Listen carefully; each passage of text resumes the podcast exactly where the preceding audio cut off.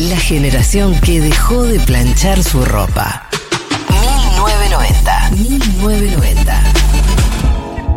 Los hipopótamos realmente son una plaga, eh, tan grave como el coronavirus. Realmente hay que pensarlo de esa manera. Lo que pasa es que son grandes, son bonitos, son carismáticos, pero son letales, son muy peligrosos.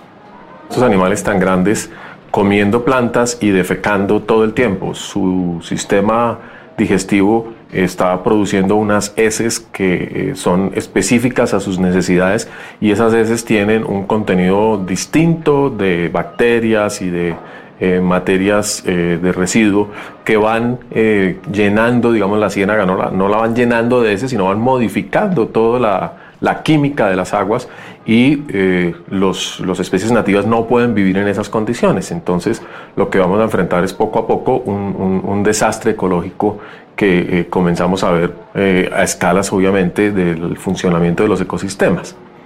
En el año 96 tal vez que estábamos trabajando en el Instituto Humboldt, empezando el trabajo ya se suscitó el primer debate al respecto, hubo un foro, se invitaron expertos surafricanos y la conclusión desde ese entonces hasta ahora ha sido siempre la misma.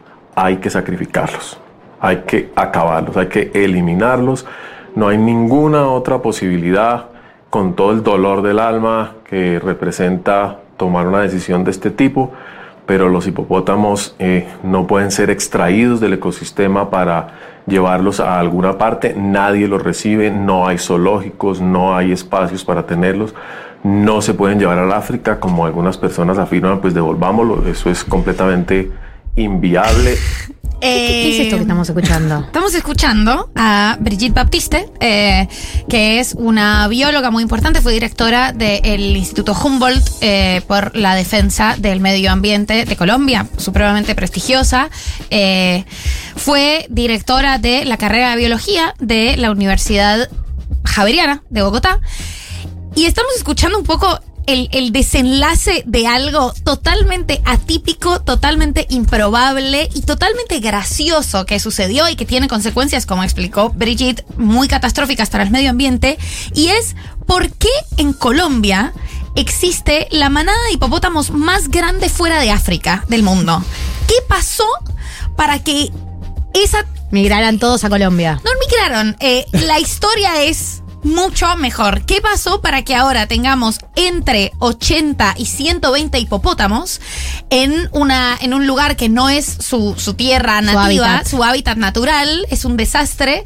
Eh, y es una manada gigante de hipopótamos que causa toda clase de problemas y conflictos. No migraron ahí. Esta historia empieza hace muy poco tiempo, después del año 84. Vale, para, poco tiempo. Es poco tiempo. Es poco tiempo, porque sos un pebete. ¿Quién te pensás que la historia empezó cuando naciste? Está bien. Eh, yo me imagino que a ustedes les suena el nombre Pablo Escobar. De algún lado. Pablo Escobar les debe sonar. Bueno, Pablo Escobar, 80 Colombia, Pablo mm, Escobar en Unido, total. de Netflix. Eh, claro, Netflix, eh, Pablo Escobar, archi mega millonario, compra una finca, un, un, terreno muy grande en Colombia que se llama la Hacienda Nápoles. Hmm. Obviamente, con toda, toda esa guita, eh, me imagino que quienes vieron la serie o la novela, qué sé yo, ahí sale la Hacienda Nápoles un montón. Eh, y con toda esa guita, toda esa guita del narcotráfico, no tiene que, nada que hacer con esa plata y entonces empieza a traer animales salvajes, especies que no había en Colombia lleva, construye un zoológico, hace, eh, lleva unas jirafas, unos hipopótamos, un león, otra serie de especies y demás. Pero Pablo Escobar deja de ir a su finca en el 91 porque lo empiezan a perseguir, se tiene que esconder. Pasaron cosas. Pasaron cosas, pero digamos que ahí seguía mandando guita, como alguien se seguía haciendo cargo de la hacienda Nápoles. Pero después lo asesinan en el 93. Y eso queda en una nebulosa rarísima. Ya no tiene a quién pagarle para que vayan a hacerse cargo del zoológico que hay de animales salvajes. Lloro. El Estado va a expropiar. Esto empieza 1993. O sea, es, este, esto es un problema de 1990. Eh, llega al Estado, expropia la Hacienda Nápoles, ve que hay toda esta cantidad de animales. Primero habían dejado de entrar durante todos esos años porque había un león suelto, nadie quiere entrar. Lógico, Eh, igual. lógico, pero era solo un león. Y entonces. Solo un león, anda vos. claro. Claro, no, no, no, pará. Exagerados. O sea, eh, muy exagerados y dejándose llevar por el miedo del león, dicen, no, el problema es el león. Como una vez está en control la situación del león, empiezan a mover todos esos animales a zoológicos. Y en ese momento dicen, ven a dos hipopótamos y dicen, no, boludos, ¿cómo hacemos con esos hipopótamos? Yo me estoy imaginando el diálogo. y El Sí, diálogo sí, sí. debió Claro, parecerse No a fue esto. literalmente así, no es un Dixit, digamos. No es un Dixit. ¿Por qué? Porque lo que sucede es, había dos hipopótamos, un macho y una hembra. En ese momento solo dos. Estaban en el río, en, la, una, en un riecito que pasaba por ahí, un brazo del río Magdalena, que es el río más importante de Colombia, que atraviesa literalmente el país. Entonces ven a los hipopótamos, dicen, no, estos son animales gigantes, ¿qué hacemos con esto? Déjalos que se mueren. Se van y dejan a los hipopótamos ahí, solos, pensando que los hipopótamos van a morir. Año 94. Pero los hipopótamos no mueren. Spoiler alert. Claro, la confianza en Spoiler. que se resuelva el problema. es que se resuelva el La problema. madre naturaleza Claro. se va a La madre de naturaleza esto. lo va a saber resolver. Los hipopótamos no solo no mueren, sino que como no tienen depredador, esos dos hipopótamos que estaban medio recién llegados a Colombia, ponerle que tenían cuatro años Ah, ahí. con, con la gorra y la carrión. Claro, que la gorra y el carrión no tienen depredador, no hay leones, no hay cocodrilos en el río Magdalena, empiezan a coger como locos Claro, los estaban- hipopótamos. Estaba ¿Qué tipo medio, Claro. medio cuarentena, tipo, ¿qué vamos a Medio hacer ahora? cuarentena, no hay nada que hacer, nadie los controla, hay un tema judicial con la hacienda Nápoles, entonces esa tierra no se vende, tampoco pasa nada, y los hipopótamos empiezan a coger y se empiezan a reproducir. Dios. Y se empiezan a reproducir y se empiezan a reproducir a gran velocidad. Y además, como estaban en un bracito del río Magdalena, que de vuelta atraviesa todo el país, pues empiezan a salir a pueblos. o sea, los hipopótamos. Claro, esto ya Es como, conocemos. es como los carpinchos que aparecen en Nordelta. Claro, eh, Claro, pero los capítulos de su hábitat. Esto ni siquiera. esto no es el hábitat. Pero claro, los chabones dicen, para, está buenísimo esto. Nadie nos quiere cazar, es rica esta agua, como no pasa absolutamente nada acá. Empiezan a ir a distintos poblados, se empieza a volver un problema y en el 2009 hay un plan ambiental. En ese momento había más o menos, o sea, debía haber seis hipopótamos. O sea, todavía un problema muy controlable. Y entonces, como escuchamos, eh, el, el consejo de todos los ambientalistas es a los hipopótamos hay que matarlos. Matan a uno de los hipopótamos, el hipopótamo Pepe. Hay una protesta. Quiero decirles, en ese año también había falsos positivos. No se protestaba en el país.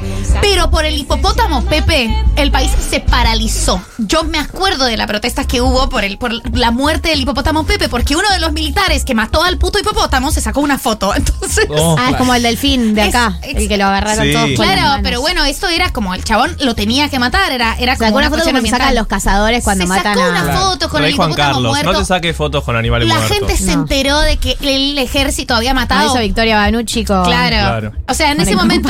eh, la gente se enteró de que eh, había matado a un hipopótamo, el ejército. En ese momento, quiero decir, el ejército también mataba a muchos inocentes. Es importante, muchas personas inocentes. La gente no protestó por eso. Claro. Se enteró, hubo toda una protesta y entonces el gobierno dijo, no, para, no podemos matar más hipopótamos. ¿Qué hacemos? No, no sé, fíjate. Tratemos de castrarlos. Alguien, empiezan a llegar expertos de todas partes, como y mientras tanto los hipopótamos se siguen reproduciendo. Sí. Tratemos de castrarlos, llaman a un tipo a que trate de castrar a un hipopótamo. Un hipopótamo pesa 50 No sé si quiero saber toneladas. cómo sucede la castración de un hipopótamo. Entonces dice, Es enorme aparte. 50 toneladas. Y dice, yo creo que esto no es tan fácil, pero bueno, vamos a intentarlo. La castración es una odisea. El hipopótamo rompe una grúa, casi mueren todos. Claro, es, es Godzilla. Y dicen, vamos, uno, nos faltan aprox 80 en este punto. Entonces dicen, no, para, no es una opción. Dejan que el problema siga. Va pasando el problema, van pasando los años, no los pueden matar porque la gente está ahora muy pendiente de los hipopótamos, no los pueden castrar. Primero porque es carísimo y segundo porque es dificilísimo. O sea, no es fácil.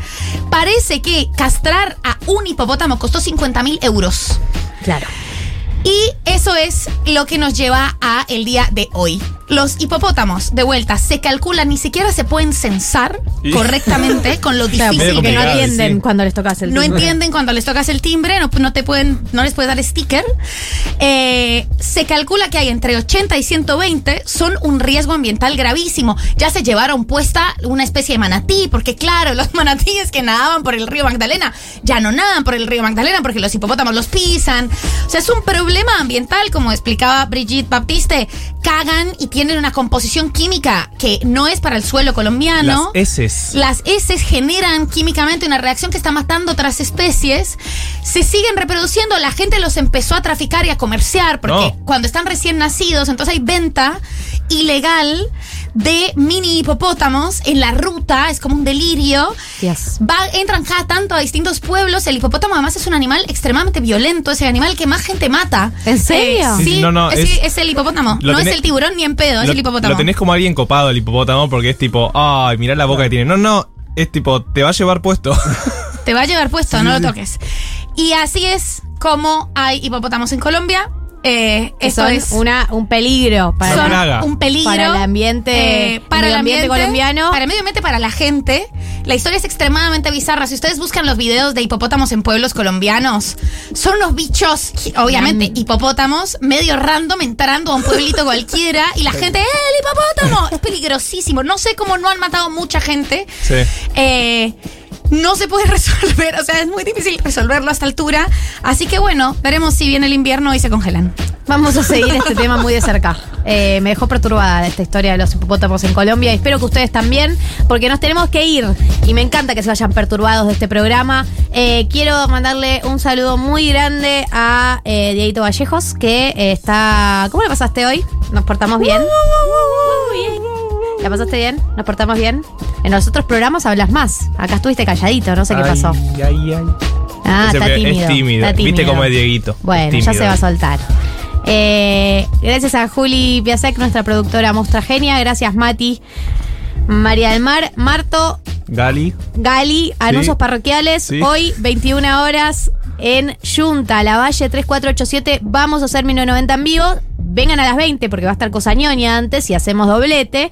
Pero nosotros vamos a estar, vamos a hablar con ustedes, vamos a hacer karaoke en vivo. La idea es pasar un hermoso momento con ustedes, conocerlos, que ustedes nos conozcan a nosotros. eh, todo eso. Y sábado que viene a las 14 horas, programa especial aniversario de dos años de 1990. Se viene un programón del que no puedo anunciar nada porque es tan espectacular que me da miedo que se caiga. Eh, lo importante es que ustedes estén mañana, mañana no, sábado que viene, 14 horas, acá escuchándonos. Nos van a poder ver en YouTube, nos van a poder ver en Twitch. Se viene un festejo a todo trapo, ¿sí? Así que no se olviden, avísenle a toda la gente que conozcan, sábado que viene, 14 horas. Eh, nos retiramos, ¿les parece? Nos parece. Bueno, hasta el sábado que viene. Galia Moldavsky, Martín Slipsuk, María del Mar Ramón. 1990.